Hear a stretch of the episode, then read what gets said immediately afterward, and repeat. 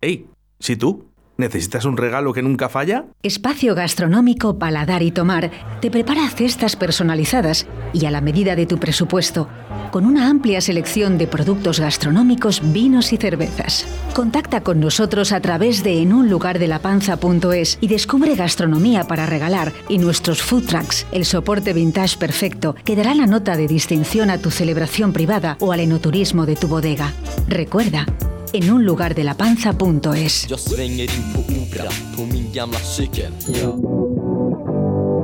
En un lugar de la panza, con David Villorejo y María Ángeles Paniagua.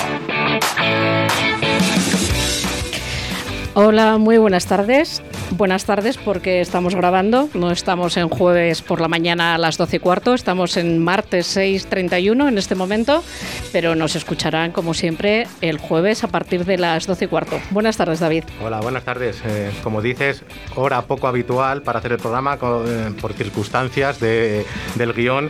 Lo estamos grabando, eh, pero no por ello vamos a dejar de acompañarlo con ese aperitivo que ya hemos institucionalizado Además, hoy lo acompañamos con, vinos eh, blancos. Para ello tenemos a Juan Ortega de, de Llorí Vinos. Eh, buenas tardes, Juan. Hola, buenas tardes. Nos acompañan también dos conocidísimos hosteleros de Valladolid que se desenvuelven de maravilla tanto en los medios como en los fogones. Javier Peña de Sibaritas Club, buenas tardes. Muy buenas. Y lo anunciábamos el otro día cuando nos acompañaba José de Villaparamesa, el nuevo sol de Valladolid. Decíamos que, hoy tendríamos a Emilio Martín de Restaurante Suite 22, quien ya lo consiguió el año pasado y, y lo mantiene este. Buenas tardes, Emilio. Muy buenas tardes.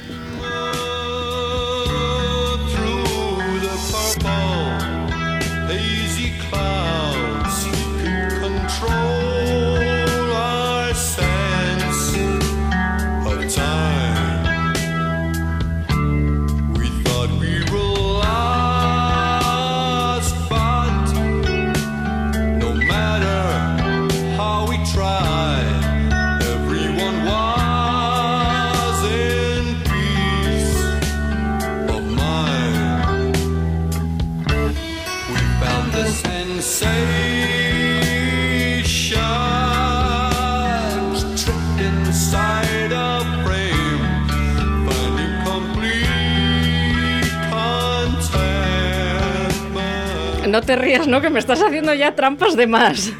igual ¿Te han dado alguna pista a la cara de los invitados? Bueno, pero es que estoy mirando la escaleta y esta, esta es no me la has mandado. Sí, sí, sí. Sí, me la has mandado. Lo que pasa es que un poquito avanzada la ah, Vale, vale.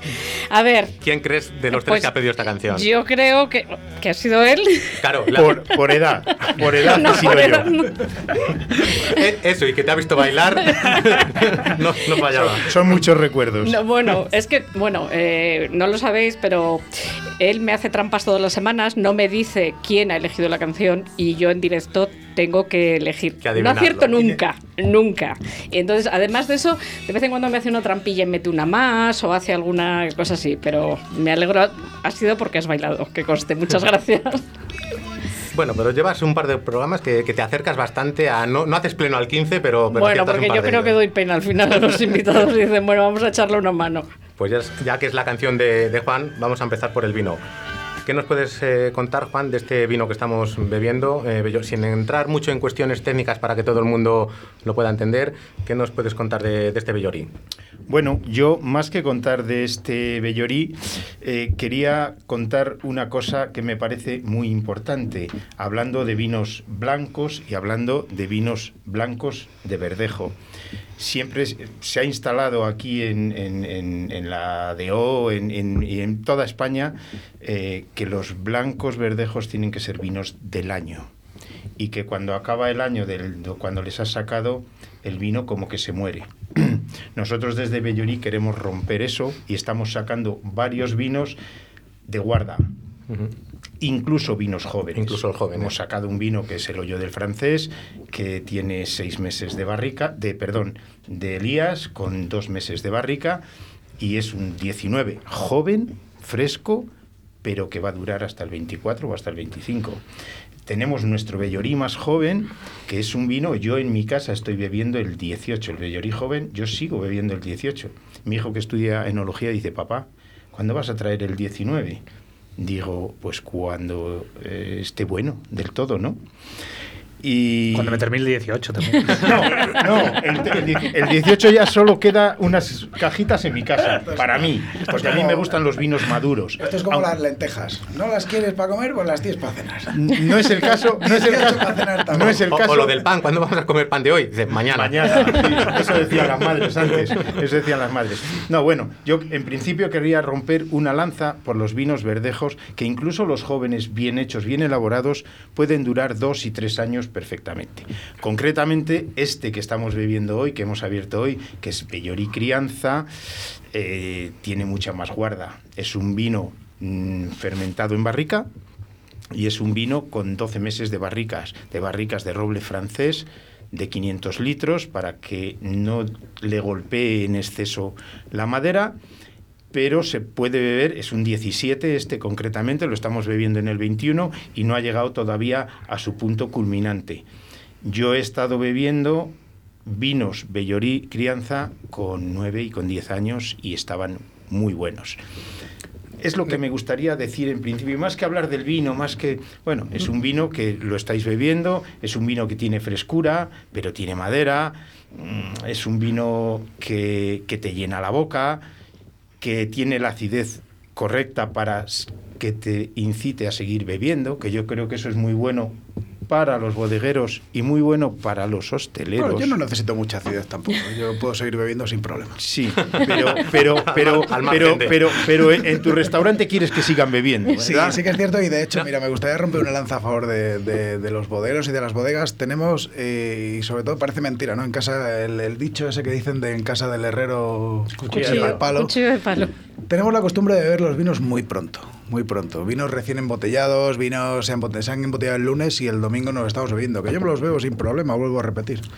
Pero creo que la tónica general, sobre todo en zonas eh, productoras de vino, y aquí en Valladolid tenemos la costumbre de beber los vinos recién embotellados. Y creo que estos vinos tienen un recorrido muy largo y tienen mucho que decir. Y el concepto que decía Juan de, la conciencia esa, de que hay que beber los vinos verdejos o, los rosados en el año, yo creo que en los últimos años se, se va cambiando un poco la tendencia, al menos por la gente un poco entendida del mundo del vino, del consumidor habitual. Yo he llegado a ir a restaurantes en los que al final de, la añada, cuando va a salir la anterior, incluso te pone más baratos los de la añada anterior para darle salida, y de hace 3, 4 años para acá eso ya, ya no se ve. O sea que están, estamos viendo que los verdejos están en su mejor momento, precisamente, lo que, lo la, estás la uva, La uva verdejo bien elaborada, bien cultivada, tiene recorrido como otras uvas importantes en España. Eso es, con una elaboración como, como es debido. Vamos a dejarlo ahí.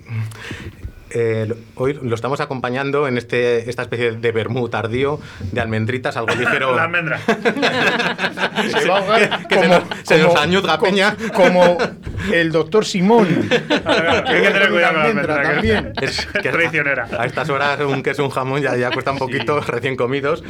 Pero bueno, dinos con qué te gusta a ti personalmente acompañar este vino. Hombre, evidentemente, y aquí yo quiero también romper otro, otro dogma que es blancos pescado y tintos carne. Y tintos carne. Pues estás con los acompañantes adecuados. Pues yo creo que eso hace ya unos cuantos programas que, lo hemos desechado está, ya. Está claro. Entonces, yo este, este vino, evidentemente, con un robadaballo salvaje o con estos mm, pescados grasientos, gelatinosos, va de maravilla pero con una carne, con unas chuletillas de lechazo. Yo he estado cenando con este vino un día con un sueco con chuletón, con un chuletón de carne roja.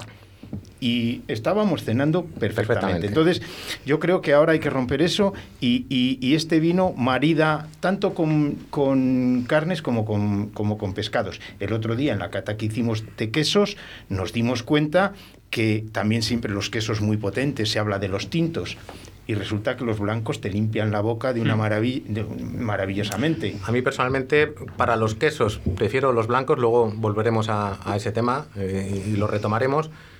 Emilio, te he dado la, felicitación en la entrada por el Sol Repsol, la, reitero. Eh, en los últimos programas hemos hablado bastante de los aniversarios. Ha venido Ana Parrilla, eh, Gonzalo del Niza, eh, La Cárcava, todos rondando los 30 años. No sé los años que lleva Suite 22, pero curiosamente en el peor año que conocemos para la hostelería en general ha sido el mejor para ti, el que más reconocimientos has tenido, el que más premios te han dado. ¿Cómo, has, llevado la historia? El mejor tampoco, hombre. bueno, bueno, bueno. ha, sido, un año difícil para todos. Sí que es cierto que al final, pues, pues, pues, pues eh, para mí ha sido un año muy bonito. Ha sido un año de, de, realización profesional, ¿no? Mía y de, y de mi equipo. Y, la verdad que nos ha ido muy bien. No, no, podemos, no podemos pedir más. Y hablando de aniversario... ¿Cuántos años llevas? 2021 cumplimos 10 años. 10 ya. cumplimos, ya es la mayoría de edad. cumplimos, 10, cumplimos 10 años, ya es la comunión, vestido marinerito y de todo. Sí, señor. En noviembre, en noviembre ¿No, te has traído la lista? No, el aniversario... es que nos, nos, va poniendo en cada aniversario y nos va diciendo lo que toca. Yo pensaba que solo existían bodas de plata, de oro y de bronce como mucho, pero el otro día, viendo a qué correspondían los 25, que yo me pierdo, veo que todos los aniversarios tienen su apellido. Las hay de amapola, de cobre, de roble. El otro día, bueno, te buscaré, eh, te buscaré los 10. Búscalo, búscalo, por favor. Sí, pues cumplimos 10 años. Cumplimos 10 años, plena pubertad, plena efervescencia. Y, y estamos en un momento, en un momento muy bonito. Eh, estamos en un momento tan bonito como, como, triste y crudo porque la hostelería ahora y sobre todo quizá nuestro tipo de, gastronomía se está viendo muy, muy, muy azotada. Y, bueno, estamos, estamos cerrados a día de hoy. Eh, tristemente, pero bueno, creo que el, fin está, está cerca y además no hay mal que 100 años dure. Llevamos 98, nos ni, quedan 98 ni, cuerpo que lo resista. ¿eh? ¿eh? Dice. Peña, eh, programas de televisión varios como Comerse el Mundo, Cocina al Punto, Tu Restaurante Sibaritas Club es difícil seguirte en todas tus facetas. Eh, ¿Dónde te encuentras ahora mismo? Porque si Sibaritas lo reabriste justo antes de este último cierre, eh, pero ahora mismo, ¿en qué estás centrado? Eh, ahora mismo en, en, Sibaritas, porque el tema de programas, sobre todo de viajes, pues te puedes imaginar, todo parado. Todo parado y además sin, sin fecha concreta, más que nada porque queremos ir con una seguridad y probablemente esperemos a que nos estemos todos vacunados, porque dejamos la tercera temporada de Comerse el Mundo a medias. Y dejar a medias las cosas no nos gusta a ninguno, ¿verdad? En todos los, sentidos. No, de hecho la botella está a medias. está menos, menos que a medias. Así que nada, este año, eh, vamos, sobre todo ahora, estábamos muy centrados en, la reapertura de Sibaritas, porque Sibaritas hemos estado cerrados nueve meses. Por H o por B, cada vez que tratábamos de abrir, habría un, un nuevo cierre, o el museo, porque está situado en el Museo de la Ciencia había tenido un brote y nos cerraron también un mes, entonces no había forma. Entonces eh, dijimos, venga, vamos a esperar al comienzo del año comienzo del año la verdad que fue bastante esperanzador y justo cuando nadie pensaba que nos iban a cerrar, pues nos cerraron. Y bueno, pues ahí estamos, entretenidos un rato. Hablaba antes, hablamos antes eh, de, eh, qué haces en tu tiempo, pues eh, bricomanía y recetas para las redes. Pues eso es lo que ando haciendo ahora, ¿no? ¿Ha cambiado algo Sibaritas desde que lo abriste hasta hoy? Joder, muchísimo. Eh, mira, eh, decía ahora que, hacían 10 años en Suite 22, eh, nosotros hacemos 5 y en estos 5 años cada año ha ido cambiando una barbaridad. de lo que empezamos siendo a lo que somos ahora no tiene nada que ver. además el cliente yo creo que de Valladolid es muy exigente y cada año aprendemos, ¿no? Y lo bueno es ponerse esas metas, decir, venga, va, este año lo vamos a hacer así, no ha salido bien, nos sentamos, eh, que hay que cambiar esto. Y hemos ido variando un poquito, hay que tener cintura en la hostelería y sobre todo aquí en esta ciudad que, es bastante complicada y ver un poco el cliente que, vas teniendo, ¿no? Y, cómo va cambiando también, ojo, ¿eh? porque el cliente también va cambiando. Nosotros, eh, tú como restaurante vas creciendo y el cliente... Y los clientes también va creciendo. Sí, sí, sí, también, también. Vamos. Nosotros también. Nosotros también ¿eh? decían, decían decían los antiguos gente de teatro que cuando estrenaban tenían que estrenar o en Valladolid o en Zaragoza. Y si estrenaban en Valladolid y les iba bien, ya triunfaban en toda España. Es una máxima, además, yo creo que con grandes empresas para sus productos. Es decir, lo lanzo en Valladolid y en Zaragoza y como allí funcione, no tengo hecho. Pero eso es por el carácter que tenéis los vallisoletanos, ¿no? Porque tenéis un carácter. Sí. Es complicada la ciudad. Sí, un complicado. Emilio, ¿tú qué dices? Venga, mójate. es complicadita. es complicadita. Es que además Emilio es extremeño. Es un poco. pues quién lo diría, ¿eh? Es, un poquito particular. Sí, es, una ciudad, es una ciudad complicada, pero a la vez es muy. Para, nosotros a nivel profesional es muy bonito, ¿no? Porque el hecho de, de abrirnos camino en un mercado tan sumamente competitivo. Eh, pues oye, a nivel profesional es como, wow, lo estás, lo estás logrando. Que no quiere decir que si nos vamos a Madrid vamos a triunfar. Lo vamos a hacer igual. lo vamos a hacer igual. que, se preparen. Lo vamos a hacer igual. Pero bueno, sí que es cierto que Valladolid es una plaza... Es exigente. Es que Yo estoy, creo es que, estoy mirando ahora, pero es que es muy jodida.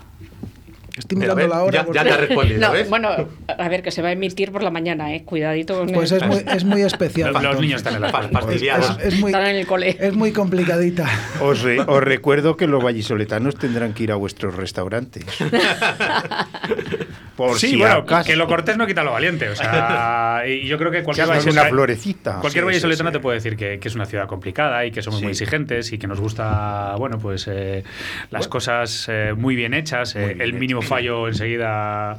te ponen la cruz. Exacto, exacto. Así que bueno, eso está muy bien, ¿eh? lo que decía Emilio, que, está muy bien que, que, nos pongan ahí un poco eh, eh, la meta más alta y que tengamos que cumplir, ¿no?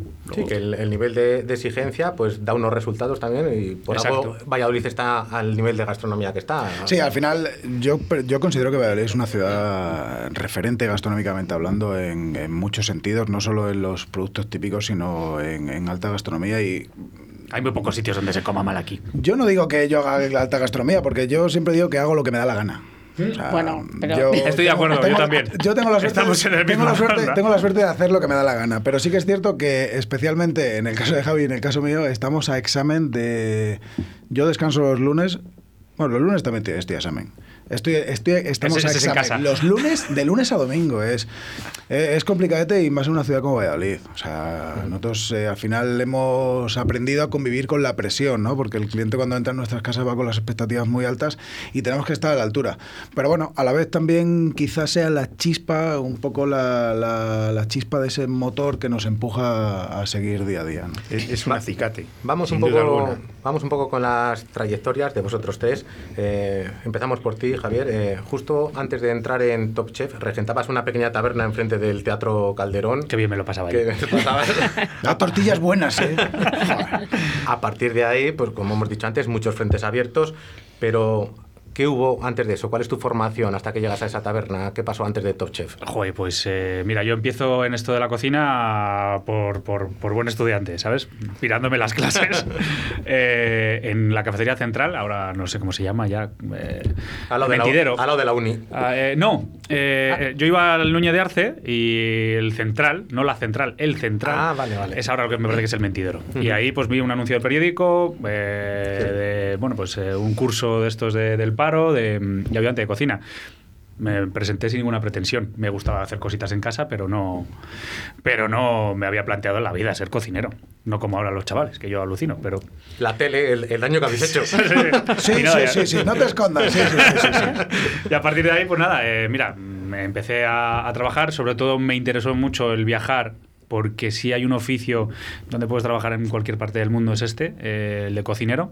Y bueno, pues he estado rondando, pues empecé en Ibiza, Mallorca, Tenerife, malos sitios para claro, ¿sabes? Sufriendo, sufriendo a tope, no hay más que mirarte la cara. Luego vi, vine de nuevo a Valladolid eh, y, y, empecé el periplo por el extranjero. Pues mi primer sitio donde me fui a trabajar al extranjero fue a Corea del Sur. ¿Qué, te, qué haces en Corea del Sur, no?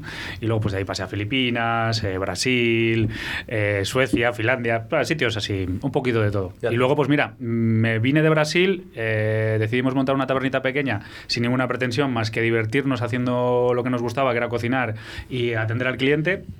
Y de ahí surgió lo de Top Chef en una discusión con mi otro socio. Lo tengo yo apuntado, lo tengo apuntado aquí, que discutiste con tu socio y dijiste, pues me voy a Top Chef. No, dije, voy a, voy a ver qué es de aquí. Y mandé el currículum y me dijeron, venga, pues... Aceptado. Hombre, con, ese currículum de todos los países que has dicho, pues como para no cogerte, ¿no? Hombre, luego hay un casting y la madre que lo parió. Y luego tienes que, quedar dar en cámara y estas cosas que lo miran mucho. Al final el tema de la tele, ya os digo que Es, no solo pero, eres guapete, pero eres muy guapete y entonces das, No solo son conocimientos, son más cosas.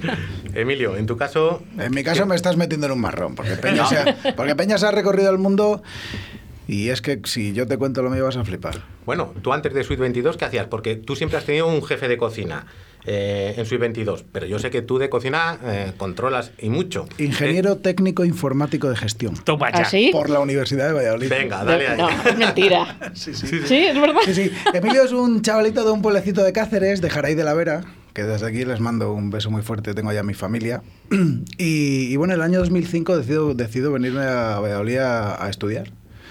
Hice ingeniería informática y estuve cuatro meses trabajando en un metro cuadrado de aglomerado, comiendo en un tupper de acero oxidable. Y en Valladolid, ¿sabes? O sea, te hablo de febrero, marzo, abril, pues eso, eh, comiendo y en, un, en la calle. Y, y, la hostelería siempre había estado vinculado, siempre he trabajado mucho la noche, además de salir, pues también he trabajado por la noche, era un método de autofinanciación. Ese lo hemos tenido todos, ¿eh? ¿Verdad que sí? Antes de cocinero hemos sido frailes. Sí, sí.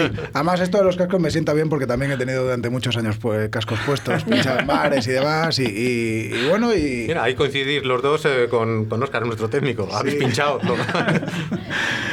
y, y, nada, y, y, un poco la hostelería siempre, siempre me ha gustado. También en mi familia he tenido, he tenido hostelería, es decir, también lo he tocado, lo he tocado en casa.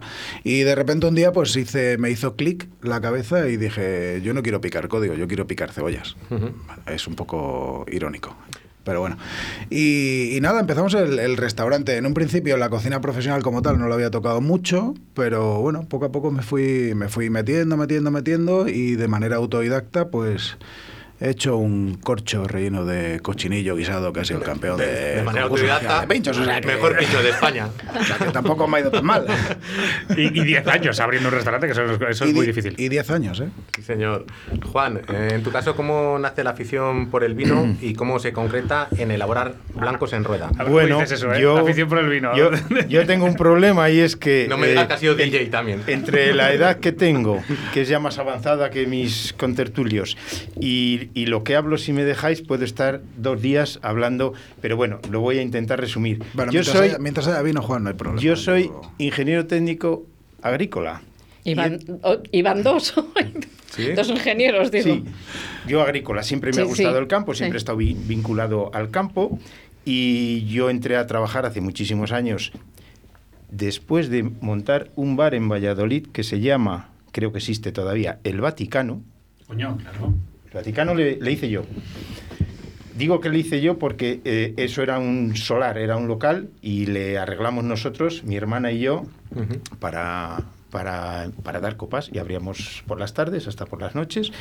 Pero luego me salió un trabajo eh, en el tema agrícola en una empresa de semillas que era de Valladolid, que ya no existe, Prodes, productores de, sem de semillas, uh -huh. estoy hablando del 85 y empecé mi andadura pues como técnico haciendo de todo comercial ensayos eh, técnico de campo de todo.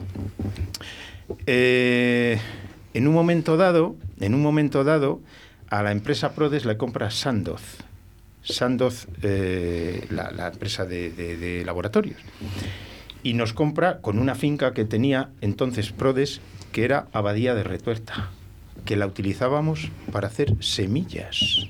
Curiosamente, todos la conocéis ahora de viña. Pues buena semilla. ¿eh? Pero, pero la, la, y entonces, al que era mi jefe entonces, le man, él mandó a Suiza, cuando nos compraron, un, un proyecto para hacerlo viña porque era cuando acababa, se estaba haciendo, se estaba gestando la DEO Ribera del Duero.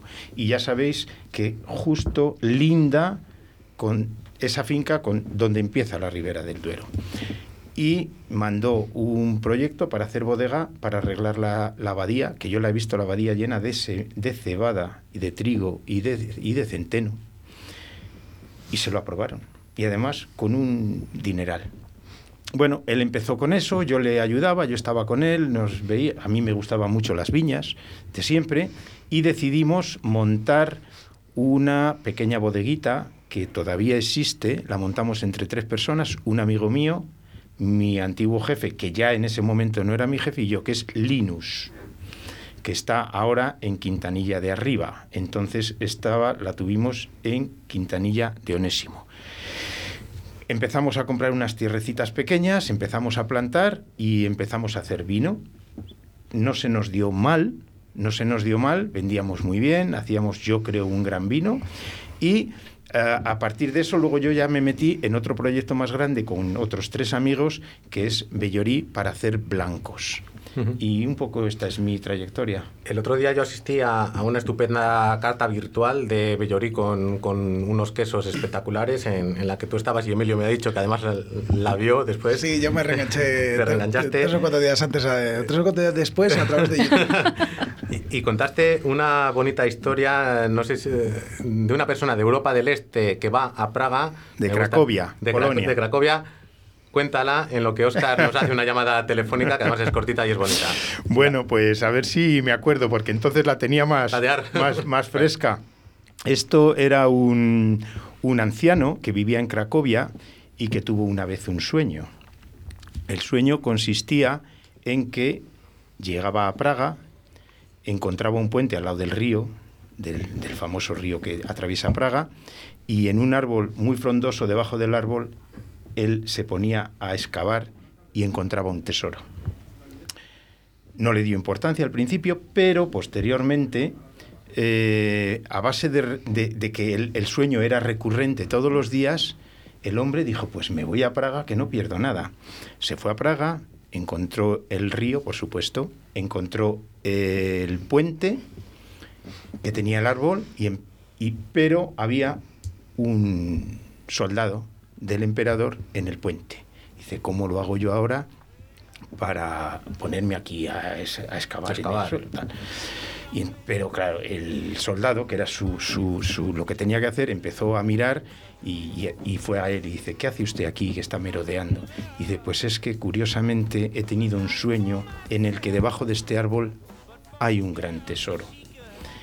Y se echa a reír, se echa a reír el el soldado y le dice, hombre, yo todas las noches sueño con que hay un viejo en Cracovia que se llama Isi y debajo de su cocina tiene escondido un gran tesoro. Isi, el anciano de Cracovia, se queda alucinado, se despide de él, le da las gracias y se va a Cracovia, se va a su cocina, hace un buen agujero y encuentra un gran tesoro. Y esto es para explicar un poco que muchas veces eh, las cosas están dentro de ti, no tienes que buscarlas fuera, sino dentro de ti o dentro de lo tuyo, dentro de lo que tienes a tu alrededor.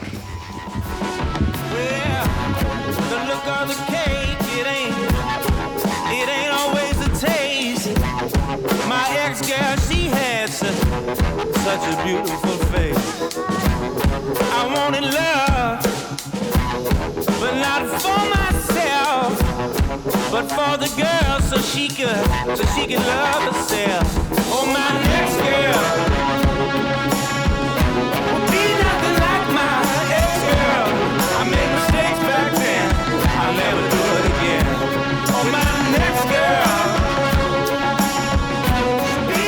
Ángeles, tenemos una persona al teléfono, pero ¿quién ha solicitado esta canción? ¿Peña o Emilio? Peña. Hoy vas a hacer pleno. Hoy voy a hacer pleno, voy a hacer pleno, pero vamos, como está mandado.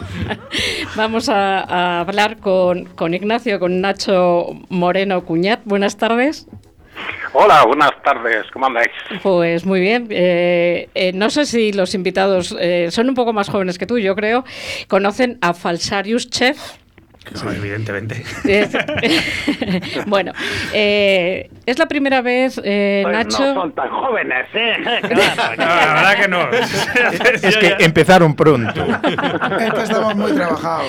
Eh, es la primera vez que, publicas con, tu nombre y no con tu seudónimo, con, con Ignacio Moreno Cuñat y no con Falsarius. ¿Por qué esta vez no has utilizado tu pues seudónimo? porque, porque es que era un poco lío, porque la gente es que ve Falsarius y se ciega ya, no piensa nada más que en latas, en recetas impostoras hechas ahí con cosillas del súper y tal, y piensa eh, que es un libro de cocina. Y esto es que es una novela de serie negra ahí con, con sus crímenes, con su intriga, su suspense tan, tan negra, tan negra que se llama Fabada Mortal. Claro, joder, pues imagínate, a partir de ahí. Y entonces dije, bueno, pues lo firmó con el nombre de un pringao que pasaba por ahí, y el Nacho Moreno es en cuestión, y ya está, venga.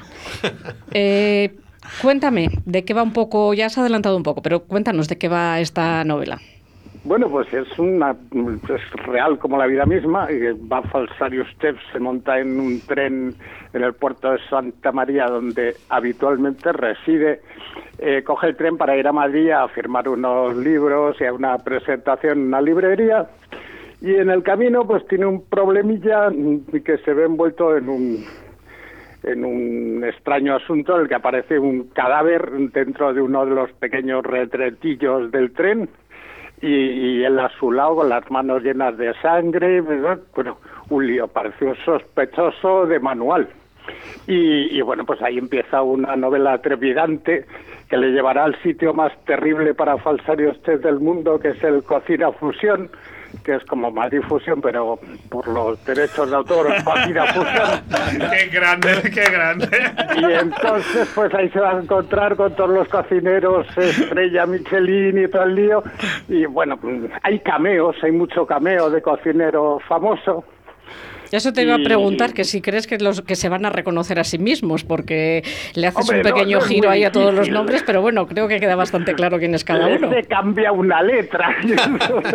Tampoco hay que ser quien conoce, yo creo que sí. pero bueno, en cualquier caso, yo creo que los trato con cariño y, descubro cosas inéditas suyas. Por pues- ejemplo, que Ferran Adrià levita, pero bueno, no, quiero adelantar acontecimientos.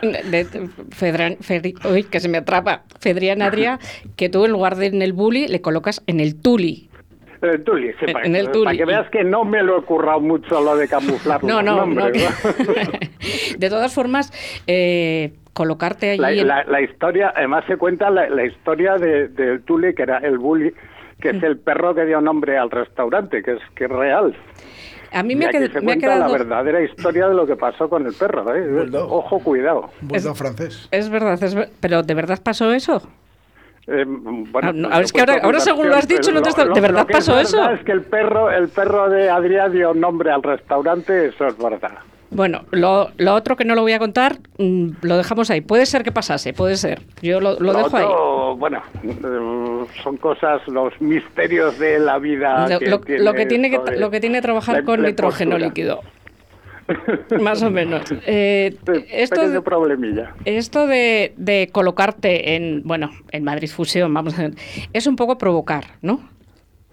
Bueno, a mí me parecía muy divertido porque la verdad es que cuando yo empecé a hacer cosas raras con esto de las latas y tal, aunque parezca mentira, hubo algunos cocineros con estrella que, que, que, me tomaron demasiado en serio y estaban un poco preocupados y, decían, este tío, a ver qué va a hacer, este va a ser el nuevo Santi Santa María por el licordio, no, no, por el nivel de cocina y tal, y, nos, y había una cierta y curiosa y extraña y sorprendente eh, cosa conmigo.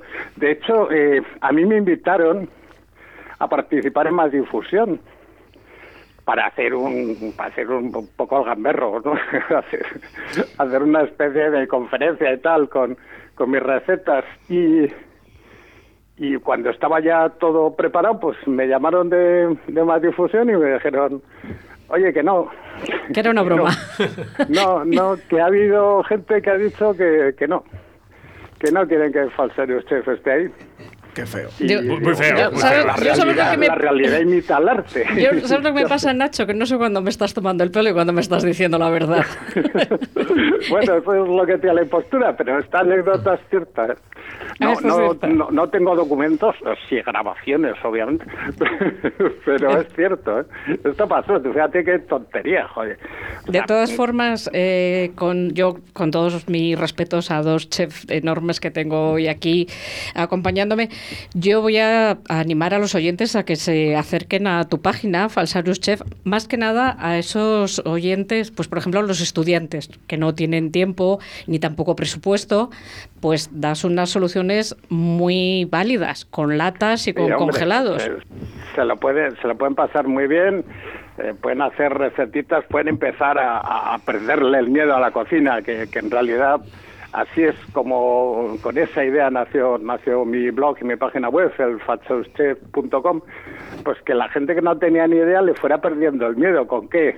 Pues con las cosas que encontraban en el súper de al lado de casa, que no tuvieran que ir a, a Ceilana por vainilla y cosas... Claro, que, nosotros también, ¿eh? Nacho, que nosotros también, ¿eh? Que yo llego a casa y no te creas que me voy a ponerme a hacer un solo millo haciendo el pino puente. Además se ha visto eh, se ha visto en la cocina de cuarentena, ¿eh? exacto, exacto. Yo, que, yo que sigo a Javi, la, el ¿Cómo era? Cocina de confinamiento, ahí se ha visto lo que cada uno teníamos en la nevera. Yo, yo, hice una lasaña. No, está claro, ¿eh? yo, yo, he notado, yo he notado en, en, mi página de Facebook que, que, tiene mucho movimiento y en el blog. Y es que la gente me pedía continuamente, entonces yo mi, mi digamos, mi, mi pequeña y, y humilde aportación era intentar poner todos los días recetitas muy sencillas. Que hemos, hemos hecho mucha cocina de envejecimiento, de cosas que teníamos ahí en el armario envejecidas. Claro, claro, rescatando el fondo armario. Venga, Las latillas de champiñones cubiertas de polvo. Exacto, una carne madurada. Bueno, bueno, que a lo mejor yo la tenía madurada ya desde hace... Ese pimentón marrón ya. Exactamente. Que yo, yo, yo hice en la cuarentena una lasaña latina.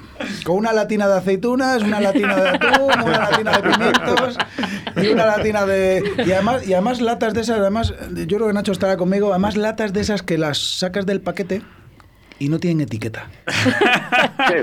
y, no sabes si está, no sabes si es de atún o de pulpo. Y es como Ni de qué año. es como una ruleta, es como una ruleta rusa. Oye, que las, latas ahora en, países como, como Francia y como Portugal, hay países que las latas eh, se cotizan por su antigüedad. ¿eh? Latas de bonito con 20, 25, 30 y hasta 40 años. Las caducadas. Se considera un valor añadido y la gente paga un pastón por esas latas envejecidas. ¿eh? Envejecidas y caducadas. Pues a lo mejor pero no, pero no, se abren, ¿no? no las latas no caducan, ¿eh? Las latas tienen consumo preferente, no tienen caducidad. Mm, bueno, si te ponen a lo mejor 5 años en unas sardinas, pues claro, si las abres con 20, pues igual caducadas no, pero consumo preferente, o sea, esas latas tienen más valor que las que eh, marcan la fecha. Sí, sí, pues igual, igual me salva este último cierre. Porque, las que tengo al, final nos viene bien lo del cierre. ¿eh? Se ha producido ahí un extraño fenómeno. Yo creo que las latas ricas lo que hay que hacer es comérselas. Exacto. igual que el vino. igual que vino bueno.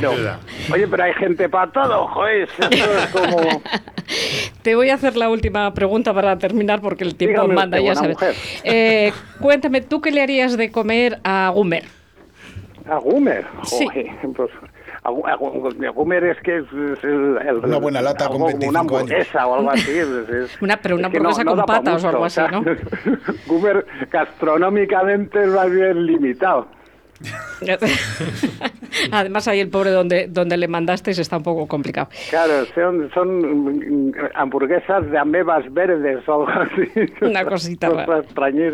Se come eh, fatal en el planeta de Gumer. Sí, yo creo que sí. Además, con muchas. Bueno, tengo, estoy recordando una, una viñeta que es un pez grande el que se le come a él y no al revés. O sea que, bueno, es complicado. Eh, es, como un sushi invertido. Eso es, un sushi invertido. Eh, no sé si tienes intención, Nacho, de venir por Valladolid a presentar después del verano o en algún momento. Pues me encantaría, me encantaría, pero es que estamos como estamos. Yo estoy vacunado, o sea que. Pero, pero todavía falta un poquito, creo yo, para que tengamos movilidad. No lo sé, no lo sé. Bueno, pero me encantaría, me encantaría ir por Valladolid porque me encanta Valladolid. Yo te reto a que vayas al restaurante de Peña o al de Emilio con unas latas y les hagas una demostración. No sé si ellos te admitirán. yo, ahí lo que voy a ir a trabajar, que me den papeo rico. sí, yo, tengo, yo abre latas, Nacho, hombre, muchísimas, muchísimas gracias, Nacho. Y si vienes, no dudes en llamarme. Venga, un beso. Chao. Ey, ¿sí tú? ¿Necesitas un regalo que nunca falla? Espacio Gastronómico Paladar y Tomar te prepara cestas personalizadas y a la medida de tu presupuesto, con una amplia selección de productos gastronómicos, vinos y cervezas. Contacta con nosotros a través de enunlugardelapanza.es y descubre gastronomía para regalar y nuestros food trucks, el soporte vintage perfecto que dará la nota de distinción a tu celebración privada o al enoturismo de tu bodega. Recuerda, en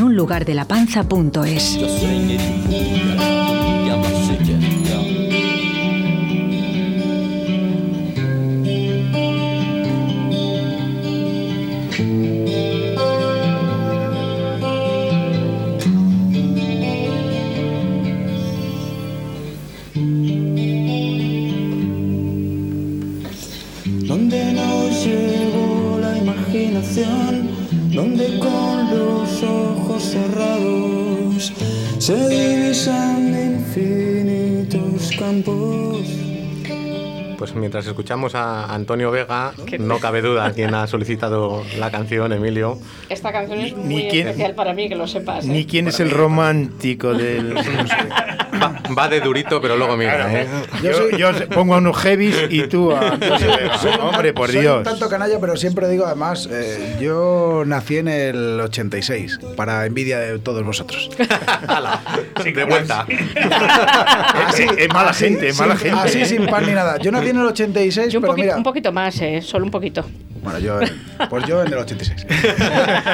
y un poco, pues un poco donde, donde quiero ir, que además también concuerdo un poco porque fue, fue mi primer contacto con la hostelería. Yo empecé con 14 años poniendo música en un bar y me cogió un amigo que se llama, pues se llamaba Chencho, se llama Chencho, que, que, que de allí donde esté le mando un fuerte abrazo que nos dejó hace un par de años, tristemente.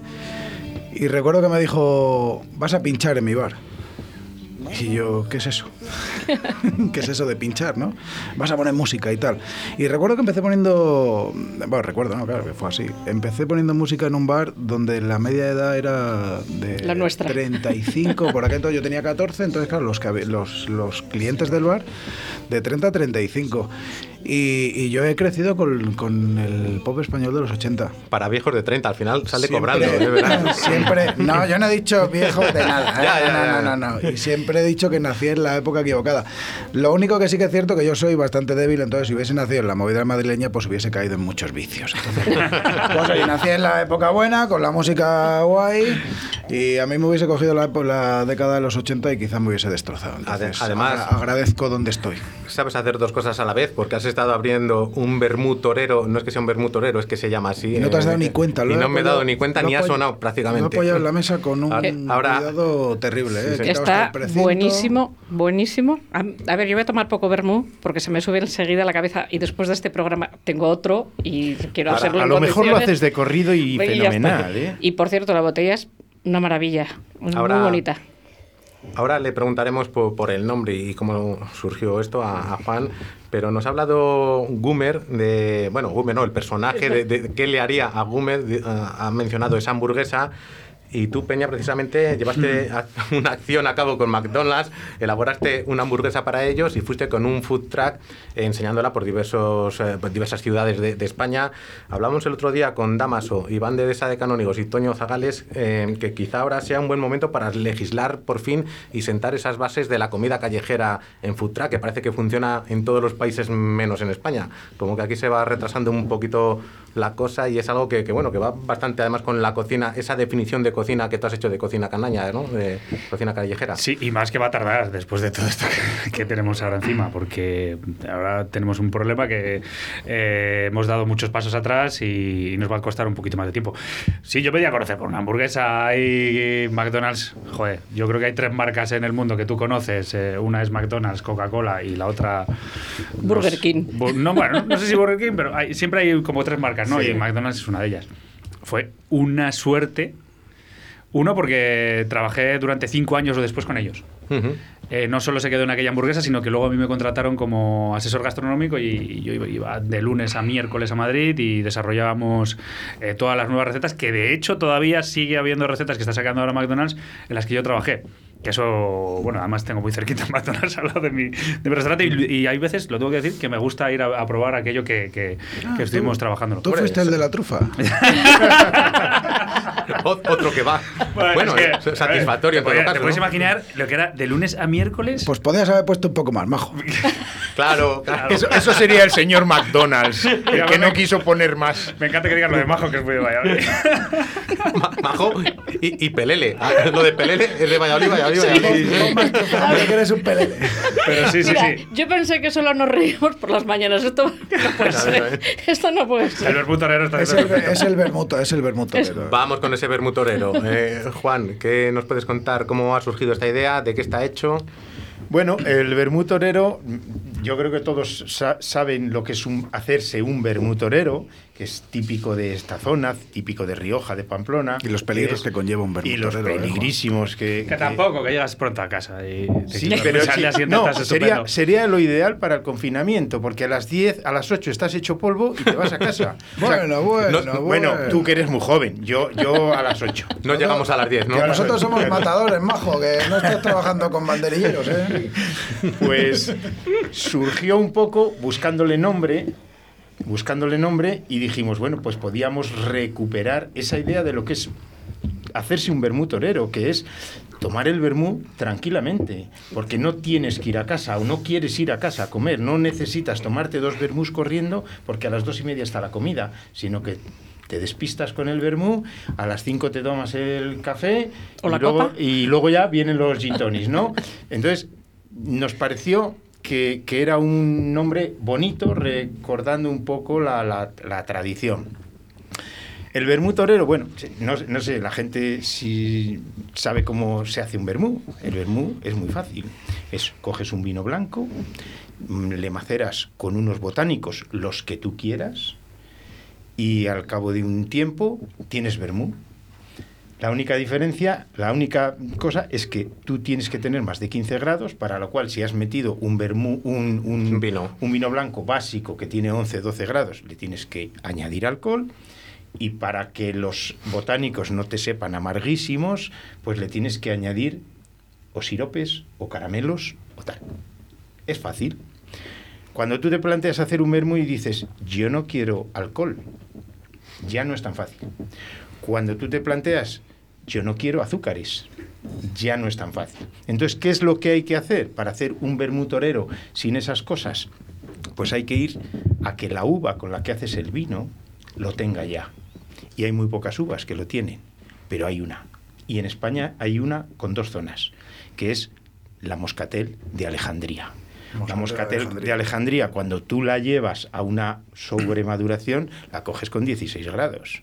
Con lo cual ya tienes los 15 del vermú. No hace falta añadir más alcohol. Ya no tienes que meter ni alcohol. si no, no se podría llamar vermú, si no tiene 15 grados. No, no, por debajo de 15 grados no se puede. Tiene que tener entre 15 y 20. Y además la, moscatel de Alejandría en su traza aromática contiene un, un, punto muy interesante que es la naranja. El agua, el agua de azar, la flor de azar, contiene ese punto interesante que para los vermús le va muy bien. Te ha salido ahí la vena del curso de sumiller que estás haciendo, ¿eh? ya lo he terminado. ese día estaba atento, ese día estaba, atento. Entonces nosotros hicimos eso, contactamos con una gente que tiene unos viñedos en Alicante de, de Moscatel y empezamos a hacer este vermutorero que es diferente, que es, yo creo y que, te dolerá menos la cabeza si te pasas un poquito, ¿no? O sea, al no tener azúcares añadidos. Con, con vermutorero casi siempre te pasas un bastantito, no un poquito. Bueno, pero, sí, pero, no te duele la cabeza. El, día, siguiente, el día siguiente es mejor. Es cierto lo que dice Javier, porque cuanto menos azúcar, pues luego al día siguiente menos cabezón, y menos, resaca. Y menos, y menos alcohol. Porque claro, también hay alcoholes que son vínicos, bueno, claro. pero luego hay alcoholes de remolacha. Hay alcoholes de, de, melazas, hay alcoholes de almidones de maíz, de patata, de no sé qué. Y la, receta, la, receta de los botánicos es secreta, ¿no? Eso no se puede decir. No, pero si tú has sacado, si tú has hablado de lo de la naranja y todo eso, puedes sacarlo. Son son veintitantos, o sea que nada. Nada. Tardas poco, en tres minutos. entre botellas lo sacas. Lo estamos, lo estamos bebiendo sin, haberlo tenido previsto porque nos hemos acabado la botella de Bellori y ha dicho Emilio, ¿qué más hay? Pues sin, sin frío, porque está del tiempo y es muy, muy, bebible. Incluso así, y está, está, caliente. Si a este le echas un poquito de hielo, le echas una cáscara de mandarina y dos gotitas de vodka, ya te mueres. una buena, algo, te da una buena charanga. Y claro, claro, claro, ya, estamos montando la fiesta. Eso es. Pero tú no eras de Antonio Vega, por Dios. es ecléctico, es muy ecléctico. que vale para todo, macho. Me considero una persona polivalente. de hecho, mira, quería retomar eh, cuando habéis hablado con, con, Javi, de que además creo que esta conversación la hemos tenido Javi y yo, tomando un vermú además. Bermuda a las 7 de la tarde, o sea, torero, torero, torero, torero, torero, No lo cuentes todo, coño. Torero de verdad. Además, mira, me gustaría poner en valor y esto es una conversación que he tenido con una, con una buena amiga que, que, cuando ella lo escuche sabrá quién es. Me gustaría poner en valor que mucho se habla de pues esa influencia europea, norteamericana, de la street food, de, pues, eh, sobre todo de, de Oriente, ¿no? de Tailandia y tal, la street food, la street food. Las hemos tenido en España toda la vida, el bocata. O sea, el bocata el bocadillo es el emblema de la comida callejera en nuestro país. Y además, es que además creo que lo creo que lo hemos comentado y ha sido muy eufórico por nosotros. Entre, tú y yo, tengo también vagos recuerdos de ello. Es que el bocata, el bocata nos lleva acompañando toda la vida. Nos lleva acompañando toda la vida. O sea, toda la vida lleva los bocatas en nuestros bares. Toda la vida lleva ese, ese servilletero. De hecho, lo, que te digo de, de Damaso surgió, más surgió porque dijo: Voy a hacer un bocata diferente cada semana. Voy a poner un food truck aquí en el jardín, donde está ahora, en, la galera. La galera. La galera y cada día voy a hacer un bocata diferente. Además, en un momento se puso el tío a idear uno de lengua curada con pimentón en pan de chapata, aceite de oliva. Dijo tres o cuatro y digo, pero esto suena Impresionante, o sea, pero... Cuando salíamos eh, de, juerga un poquito, ¿qué, qué terminabas comiendo? Un bocata. Un bocata. hamburguesas, bueno, bocata, la, hamburguesa, la hamburguesa era la hostia. La hamburguesa de yogi, de no sé qué. Además, yo cuando llegué aquí a Valladolid me acuerdo que dije, vamos, un bocadillo de, de, de, picadillo. me dice, no, se llama jijas. Digo, como quieras llamarlo, pero, pero, dámelo. pero, pónmelo. Pero ponme uno. Yo me voy de Top Chef haciendo una reinvención del pechuguito del Jovilar. Sí. Sí, sí, además lo llamo pechuguito mañanero. Que, qué bueno que, Alberto ah, Chicote se Qué bueno el Qué bueno. de risa diciendo, pero esto debe ser porque lo comía a altas horas de la madrugada. Sí, sí, sí. Sí, señor, un, mítico de Valladolid. Claro, además creo que, creo que, ese tipo de bares, pues, pues, de ese tipo de establecimientos, pues se merecen un reconocimiento por nuestra parte, porque es la verdadera street food. O sea, cuando ibas a pedir un bocadillo, te le dio un golpe de calor.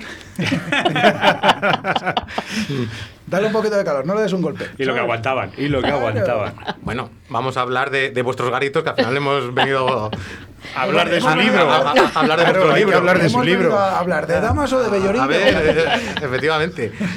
Ambos tenéis, eh, para mí, eh, lo que me parecen dos de los locales con más encanto de Valladolid, además de un extremo a otro. Emilio en un semisótano, abajo una bodega de ladrillo macizo abovedada y Peña en las alturas en el Museo de la Ciencia. No voy a parar a pensar esto. de, un extremo a otro. Imagino que, bueno, vas a cenar o a comer a, a Sibaritas y tienes unas vistas privilegiadas, tanto de día como de noche, viendo la ciudad iluminada. Eh, Emilio en un garito mítico de toda la vida. Imagino que, al margen de la propuesta gastronómica, el localizaros en, en sitios con tanto encanto también eh, fue un argumento importante ¿no? de cara a montar allí el garito. Para mí el enclave es fundamental. Además, yo... Y de hecho supuso, en un, en un principio supuso un verdadero drama aquello. O sea, un local que estábamos escondidos, que era una calle de poco paso, de un solo sentido, con una acera muy estrecha, sin escaparate, supuso un hándicap. Pero al final pues un poco lo que conseguimos fue de hacer de un defecto una virtud, ¿no? Y realmente lo que hemos conseguido es que cuando entras al restaurante, cuando entras en Suite 22, eh, no tienes cobertura porque las paredes son de un metro y medio de grosor. te sientes como aislado y nos hemos inventado eso de separa el tiempo, ¿no? Realmente te quedas sin cobertura. Entonces la gente, si te llama, pues no te enteras. Pero que también es muy bonito, ¿no? Porque vivimos una sociedad totalmente enganchada al teléfono, eh, frenética, en la que nos hemos mal acostumbrado a que lo quiero, lo quiero ya, ¿no? Y ahora ya cuando, cuando alguien quiere algo, eh, te manda un WhatsApp. Como no le contestes, te manda otro y otro y otro y te termina llamando porque lo quiero y lo quiero ya, ¿no? Entonces hemos conseguido un poco hacer un concepto de gastronomía que también era lo que buscábamos, donde el tiempo se para, donde no hay prisa, donde el disfrute es una de nuestras máximas y el local para ello es fundamental. Estamos en una antigua caballeriza del siglo XV. Además, siempre hago el mismo chiste. Hay gente que me mira con cara de circunstancia, ¿sabes? Digo, antes aquí comían y dormían caballos y ahora coméis vosotros y duermo yo, ¿sabes? Hay gente que, que no le sienta muy bien, porque se piensan que le estoy llamando caballo, pero bueno, que no es el caso, ¿sabes? Javier, en tu caso eh, imagino que también, ¿no? En mi caso ya cojo yo la cobertura de todos tus móviles. ¿vale? Porque estoy Desvía las llamadas así baritas. Eh, la verdad que sí. ¿Y las reservas también las coges? Sí, sí, bueno, ya no sé lo que nos faltaba. Yo creo que eh, es, es, verdad, eh, esa suite es un, es un sitio emblemático y, y, que luego da carácter un poco al final a lo que terminas haciendo. Eh, yo creo que la exclusividad en, en, nuestro, en nuestro sector está muy bien. ¿Vale? Diferenciarnos mucho y el local te da mucho esa diferenciación, ¿no? Y que luego además también te pone un poco, oye, ¿qué quieres hacer aquí? Pues estoy en una bodega del siglo XV, vamos a hacer algo con mucha tradición, pero darle un toque moderno. Pues yo estoy ahí en las alturas, tenemos que hacer algo muy visual porque estamos aquí eh, en la décima planta, ¿no? Eh, yo de verdad que encima trabajé allí, que trabajé con Jesús Ramiro, ya lo conocía, y estuvo aquello dos años cerrado. Y yo era como, me cago en la leche, ¿cómo puede estar eso cerrado?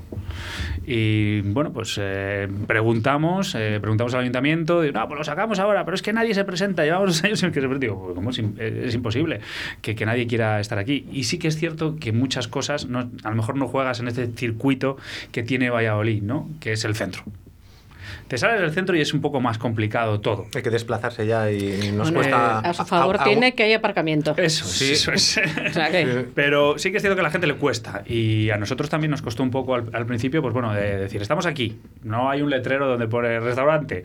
Eh, es un poco más difícil, pero yo de verdad que estoy feliz. Más que nada porque soy feliz allí, llego por la mañana, eh, tengo una cocina que, que es un, está en un noveno y veo todo Valladolid soy un poco el hombre del tiempo. Hoy sabía que iba a caer agua desde, desde hacía dos horas, ¿sabes? Pero eh, soy, creo que es el local. Yo tengo que decir una cosa, una anécdota, te voy a contar. Cuenta. Yo empecé en ese edificio, con 15 o 16 años, en una empresa de trabajo temporal, dando brea. No se había hecho el edificio y bueno, los fines de semana había que costeárselos de alguna forma, ¿no? Te gustaba salir y yo empecé dando brea abajo en el sótano de ese edificio y ahora estoy arriba, arriba del todo. Esto es el sueño americano. Sí, además, yo, yo coincido, con, coincido con Javi que es muy bonito el hecho de que no tenemos grandes carteles, ni tenemos eh, estaciones de autobuses empapeladas, ni, ni, ni, nada por el estilo. Entonces también nos asegura que el cliente que viene, viene a casa, yo siempre digo que es mi casa, entonces el cliente que viene a casa viene porque él quiere venir a nuestras casas. Entonces es muy bonito porque viene con predisposición, viene con la mente abierta, que para nosotros es muy importante. Que no cae, no porque, cae ahí, porque bueno, este es el que Exacto, porque, pasaba por aquí. Porque realmente somos muy especialitos, porque hacemos lo que nos da la gana y eso es lo que mola mucho. Me da rabia todo lo que tenéis que contar porque nos queda muy poquito tiempo de, de programa. Habríamos otra botella de vino. De y, y, Oscar, que nos ponga una, una, horita más. No, puede ser una hora más porque tengo yo programa ahora después. Bueno, si os queréis quedar, os invito, pero va de libros. Eh, se También nos gustan los libros. No, y el vino. no quiero dejar de preguntar a, a, a Emilio, eh, porque al hilo de ganar el Nacional de Pinchos con ese corchifrito, tuviste un bonito gesto de, de donar eh, esos 10.000 euros del premio a, a gente que, que lo necesite pero ya no sé en qué momento se encuentra la historia con tantos cierres, aperturas y, y tal. Eh, ¿Dónde se encuentra ese, ese, gesto? Se encuentra donde, donde tiene que estar. O sea, al final el, la cuantía se depositó. Se depositó, no te ha dado tiempo a hacer un, un evento. Se hará, una... se hará, un acto conmemorativo, un poco de entrega, pero uh -huh. que creo que es algo simbólico. Es algo simbólico porque al final nos caracterizamos por un que no tenemos tiempo, Javi. para esto sí, sí para esto sí si tenemos bien tiempo. es cierto, y hay que lo bueno de la gastronomía también tiene, conlleva cosas malas. Y sí que es cierto, y, y mira, no quiero decir una connotación, una connotación, mala, pero creo que también es de recibo. ¿eh? Somos un sector que se caracteriza por la poca unión. Cierto. Por la poca unión, porque cada uno mira por sus intereses y sí que es cierto que, bueno, tenemos ahí un acto conmemorativo que lo haremos cuando se pueda, cuando las medidas sanitarias nos lo permitan y cuando podamos hacerlo como es debido, pero al final eh, se dijo en la gala que iba destinado a los comedores sociales, los comedores sociales tengo que aclarar que están eh, gestionados por el Ayuntamiento de Valladolid, una entidad con superávit, no lo necesitaban, entonces lo que hice fue hablar con la Academia de Gastronomía y, la, y, en colaboración con la Academia de Gastronomía de Castilla y León hemos establecido diferentes puntos, de, desde pues, conventos religiosos hasta ONGs totalmente anónimas que han recibido pues las diferentes cantidades No han recibido el dinero, también tengo que decirlo, han recibido producto. O sea, se habló con Macro, al, final es... mandó el producto, ¿no? Pero bueno, creo que era lo que debíamos hacer, tampoco... Mm, me da pena el no, eh, no tratar eso que has dicho de, la poca unión entre la hostelería, porque el otro día con Chato y con la Cárcava queríamos hablar de la feria de días, salir un par de temas muy interesantes que os invitamos a tratar más adelante, no sé qué quieres decir. no, quería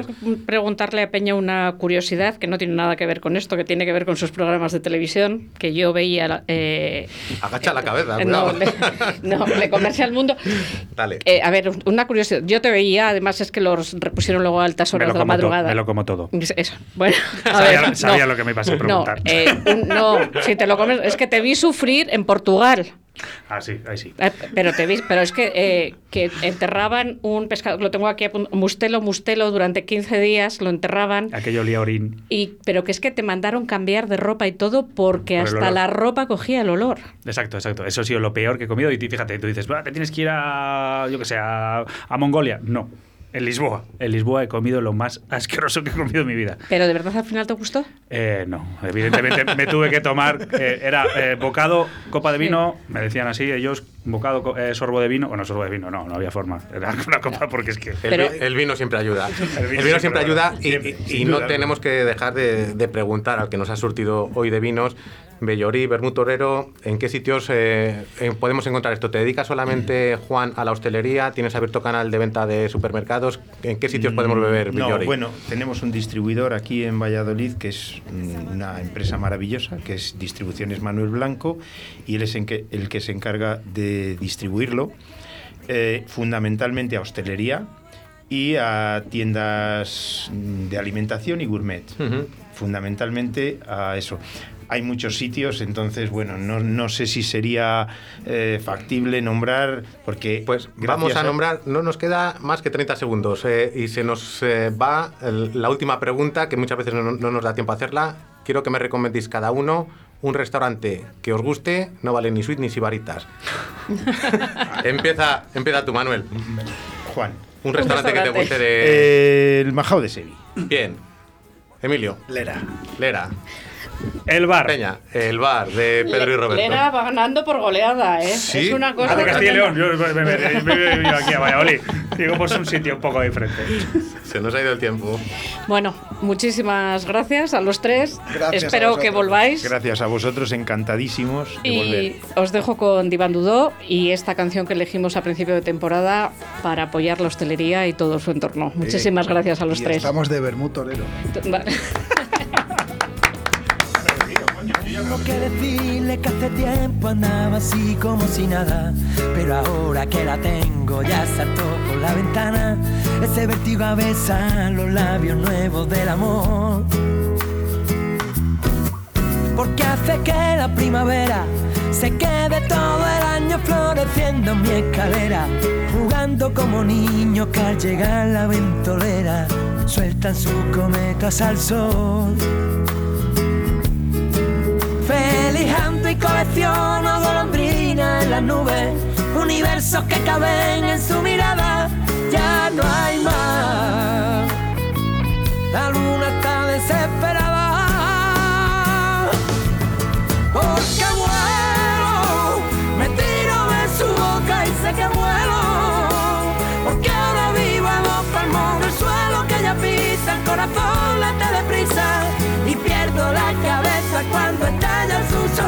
Porque vuelo, me tiro de su boca y sé que vuelo, porque ahora vivo a los palmos del suelo que ella pisa, el corazón late deprisa y pierdo la cabeza cuando estalla su sonrisa.